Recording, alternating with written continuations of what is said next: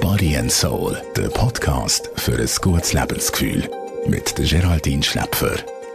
Der Lockdown war für uns alle eine strenge Zeit. Entweder bist du vielleicht daheim im Homeoffice, hast dazu noch Kind betreut oder du bist sogar in der Pflege aktiv und voll an der Front.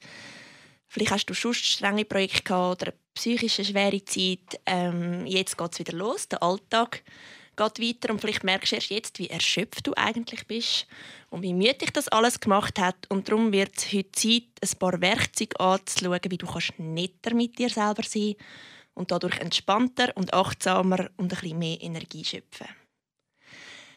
Erstens, red mit dir wie mit deinem besten Freund. Du musst dich mal achten, du hast eine Stimme im Kopf, die permanent mit dir kommuniziert. Und das ist nicht immer die netteste Stimme. Oft sagst du vielleicht, oh, schau, das hast du wieder nicht richtig gemacht. Oder warum hast du jetzt die Spaghetti versalzen? Du bist zu für den Zug. Das Meeting hättest du besser vorbereiten Ich glaube, der hat mich komisch angeschaut vorher. Permanent gibst du dir selber vielleicht so kleine Feedbacks, die deine Laune dann nicht unbedingt verbessern und dein Selbstbewusstsein auch nicht.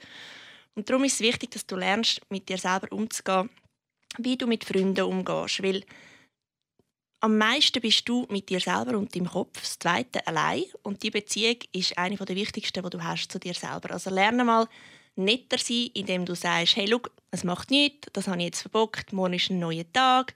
Oder der erste Teil des Meetings ist doch gar nicht so schlecht gelaufen. Der zweite, du, das kann jedem passieren. Das kann man üben und es lohnt sich, sich das ein bisschen anzutrainieren. Weil ganz ehrlich, einem besten Freund wirst du auch nicht sagen, hey, sorry, aber das war jetzt ein bisschen komisch, gewesen, wie du die, den Podcast zum Beispiel anmoderiert hast. Zweitens, lern Nein zu sagen. Ganz wichtig ist es, dass du lernst, auf deine Bedürfnisse zu hören. Und dafür ist es einmal nötig, einfach zu sagen Nein.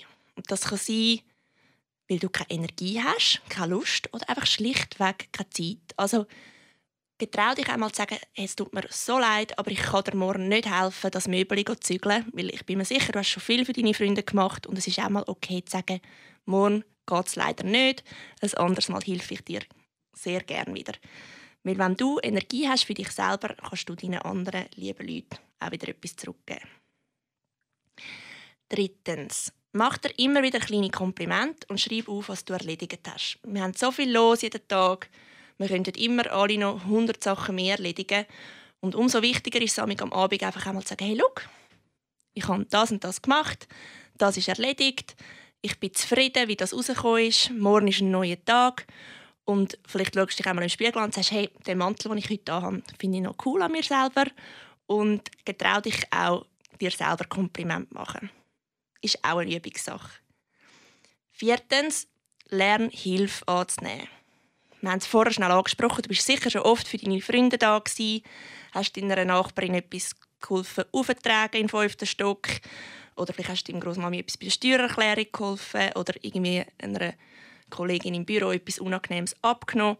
Jetzt bist du mal an der Reihe. Lerne mal zu sagen, hey, oh, weißt du was, ich wäre einfach froh, wenn mir da schnell etwas helfen könnte.